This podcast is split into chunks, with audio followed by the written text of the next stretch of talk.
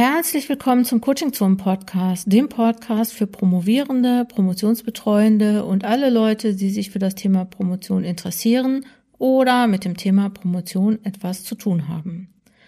Ich bin Dr. Jutta Wergen und unterstütze Promovierende in allen Phasen ihrer Promotion. Die heutige Episode des Podcasts ist sozusagen so ein bisschen live von der Schreibchallenge, von der 13. Schreibchallenge für Promovierende.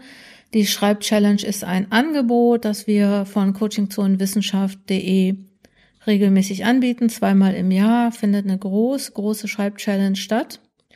Und äh, hier haben wir die Frage gestellt, wie würdest du deine Schreibstrategie nennen? Also was ist deine Schreibstrategie und wie könnte sie heißen? Und die zweite Frage war, welche Bücher würdest du anderen Promovierenden empfehlen? Und die Sprachnachrichten, die wir bekommen haben, die findest du jetzt hier in diesem Podcast. Hör rein zu Schreibstrategien und Buchtipps. Ja, hallo, hier ist Julia und wenn meine Schreibstrategie einen Namen hätte, dann würde sie Zielgerichtetheit heißen.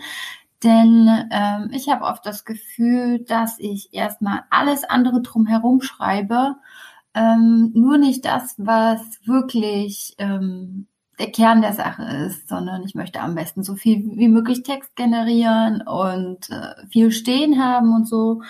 Und die Essenz der Dinge, die hätte ich aber gerne auch zu Papier gebracht. Und Zielgerichtetheit wäre dann so etwas, was mir das was mir dabei helfen würde, ähm, wenn ich es mir dann immer wieder vor Augen führen würde. Hallo, ich wünsche euch erstmal viel Erfolg bei der Schreibchallenge. Meine Schreibstrategie würde ich ja vielleicht sammeln und schreiben nennen. Ich habe zwei Dokumente. Ein Entwurfsdokument, da schreibe ich erstmal alles rein, ob es jetzt nur Stichpunkte sind, einzelne Absätze, vielleicht auch nur ein Satz zwischendurch, was mir gerade so einfällt.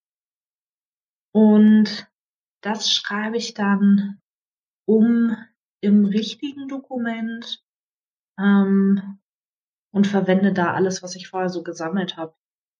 Das hilft mir, um die erste ja, Hürde zu überwinden, weil im Entwurfsdokument ist mir ganz bewusst, dass es nicht gut sein muss, sondern erstmal ja alles irgendwie gesammelt wird und das kann ich dann neu strukturieren im richtigen Dokument. Hallo, ich bin Fabienne und ich würde meine Schreibstrategie als Raclette-Technik bezeichnen. Das ist jetzt wahrscheinlich noch ziemlich beeinflusst von meinem Silvesteressen, aber ich finde, das passt eigentlich ganz gut zu meinem Vorgehen. Ich habe nämlich am Anfang der Promotionsphase sehr viel recherchiert und auch echt einige Monate damit verbracht, ähm, diese Recherchen dann in so eine ziemlich umfangreiche Gliederung einzupassen. Und dadurch habe ich jetzt so ein ganz gutes Grundkorsett für meine Arbeit und bin jetzt dran, das so nach und nach äh, mit Text dann zu füllen und habe überall aber schon so Notizen, also wie man beim Raclette so die ganzen Zutaten ähm, schnippelt und in kleine Schälchen verteilt und sich dann seine Pfännchen zusammenstellen kann. So mache ich das eigentlich mit meinen Kapiteln, ähm, dass ich da auch mal eins vorziehe, was vielleicht erst später in der Arbeit drankommt und immer so ein bisschen daran arbeite, worauf ich gerade Lust habe. Ähm, und ich glaube, mir gefällt daran auch also an diesem Raclette-Begriff, dass es so eine gemeinschaftliche Komponente hat. Also beim Essen reicht man sich so die Schälchen hin und her und ähm, gibt sich die Zutaten gegenseitig über den Tisch und hat eigentlich so einen Prozess des Essens und das passt, glaube ich, ganz gut ähm, auch zu diesem Promotionsprozess, wo eben am Anfang nicht gleich ähm, so ein ganzes Gericht steht, sondern man erschließt sich das so über einen Zeitraum und ist natürlich sehr oft alleine, nicht so wie beim Raclette-Essen, meistens in einer größeren Gruppe Aber das hoffe ich jetzt ein bisschen bei der Schreib-Challenge zu finden, dass man da andere Leute findet, die einem dann ja auch so Zutaten oder irgendwelche Tipps, ähm, dass man sich da austauscht und dann auch zu so einem gemeinschaftlichen Arbeiten kommt. Meine Schreibstrategie nenne ich Regensburger Melange. Sie besteht tatsächlich aus verschiedenen hier genannten Strategien. Meistens plane ich erst die Struktur meiner Arbeit, suche mir dann einen Textteil, gern auch aus der Mitte der Struktur und schreibe mit dem Material, was ich gesammelt habe, einfach drauf los. Durch Überarbeiten entstehen dann am Ende mehrere Versionen. Ich nenne meine Schreibstrategie Flow in Pieces, weil ich schon seit einer Weile in Textteilen, also in einzelnen Brocken meiner Gliederung arbeite und dann aber einfach drauf losschreibe.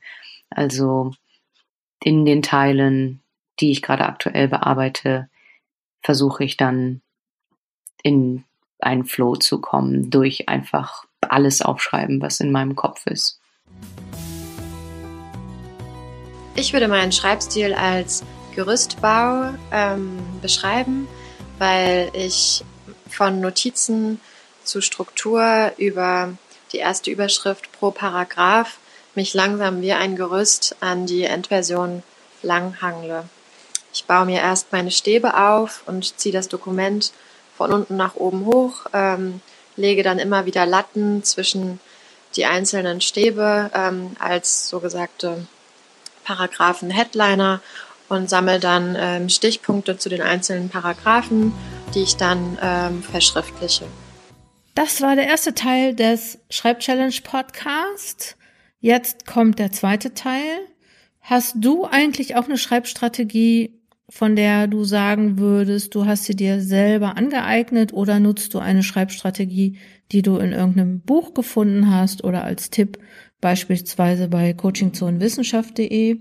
Ich finde das immer gut, wenn man seine eigene Schreibstrategie erfindet und wenn man sich vielleicht auch äh, einen guten Namen dafür überlegt und man kann sich ja auch inspirieren lassen von anderen Schreibstrategien.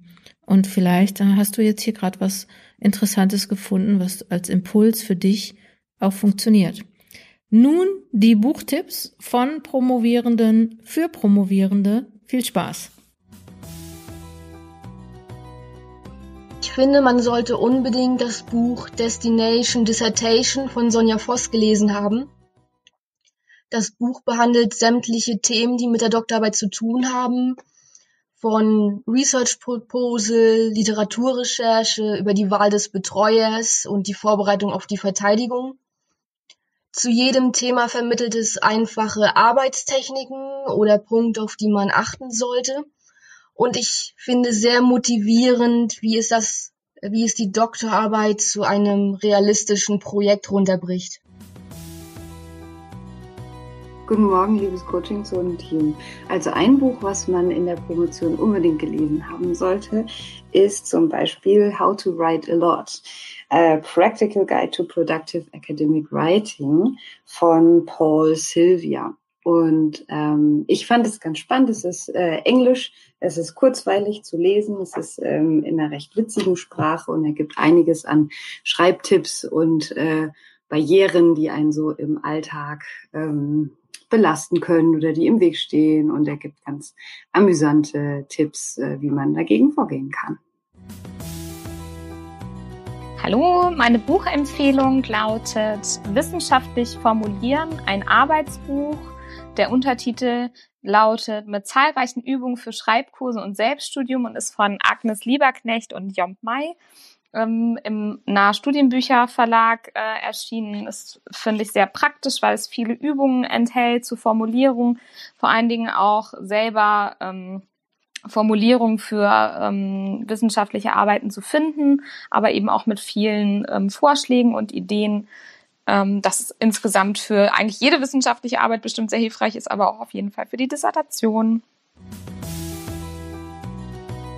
Ich empfehle wärmstens das Buch The Writing Workshop von Barbara Sanecker. Das habe ich im ersten Semester meiner Promotion gelesen und es nimmt die Angst vorm Schreiben, es macht ähm, alles ein bisschen flüssig und flexibel. Ähm, es gibt ganz tolle Hilfestellungen, wie man ähm, seinen inneren Schweinehund überwindet, ähm, das leere Blatt nicht mehr als Gefahr sieht und ja, einfach kleine ähm, Anstöße auch im Alltag, wie man sich selbst in den Rhythmus des Schreibens bringt.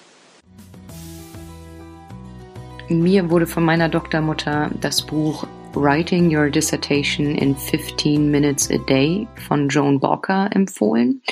Und das kann ich auf jeden Fall auch weiterempfehlen. Das ist relativ alt, von 1998, aber äh, hat meines Erachtens nichts an, äh, an der Gültigkeit verloren oder ist wahrscheinlich einfach in vielen anderen Büchern wieder aufgegriffen worden. Gibt es auch in vielen verschiedenen Sprachen. Aber da geht es in erster Linie darum, dass Mensch einfach dranbleiben muss an einem so riesigen Projekt wie der Dissertation, also wirklich jeden Tag dieses Dokument oder was, also wo auch immer man jetzt in der Dissertationsforschung dran arbeitet, wirklich zu öffnen und selbst wenn es nur für ein paar Notizen oder ein paar Gedanken ist, aber ähm, wirklich das Ziel oder die Motivation, jeden Tag ein ganz bisschen an dieser Promotion, also an der Forschung zu arbeiten. Und für mich ist das auch eines der großen ja, Schwierigkeiten, dass sobald ich einen Tag, ne, wenn jetzt die Lehre ist oder sämtliche andere Projekte, Tagungen, Vorträge, sonstiges, sobald ich einen Tag nicht meine Dissertation öffne, ist es viel, viel schwieriger, am nächsten Tag wieder reinzukommen oder wird dann auch schnell aus einem Tag halt zu mehreren Tagen oder einer Woche und dann ist es, also wird die Hürde immer größer, wieder dieses Dokument zu öffnen.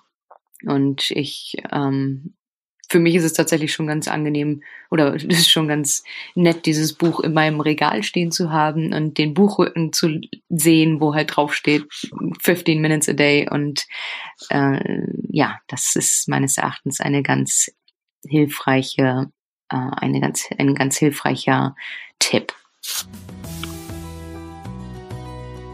Hallo, ich bin Laura. Ich empfehle ein Buch. Das ist ein, eher ein literarisches Buch und zwar ist das Mutiges Träumen von Alberto Villoldo mit dem Untertitel Wie Schamanen Realität erträumen. Warum ich dieses Buch empfehle? Meine Erfahrung ist, also ich bin bereits promoviert, dass ähm, Promovieren auch viel mit Mindset-Arbeit zu tun hat, dass wir sozusagen unseren Geist und unsere, unseren Verstand öffnen dürfen für, für Neues und für Größeres.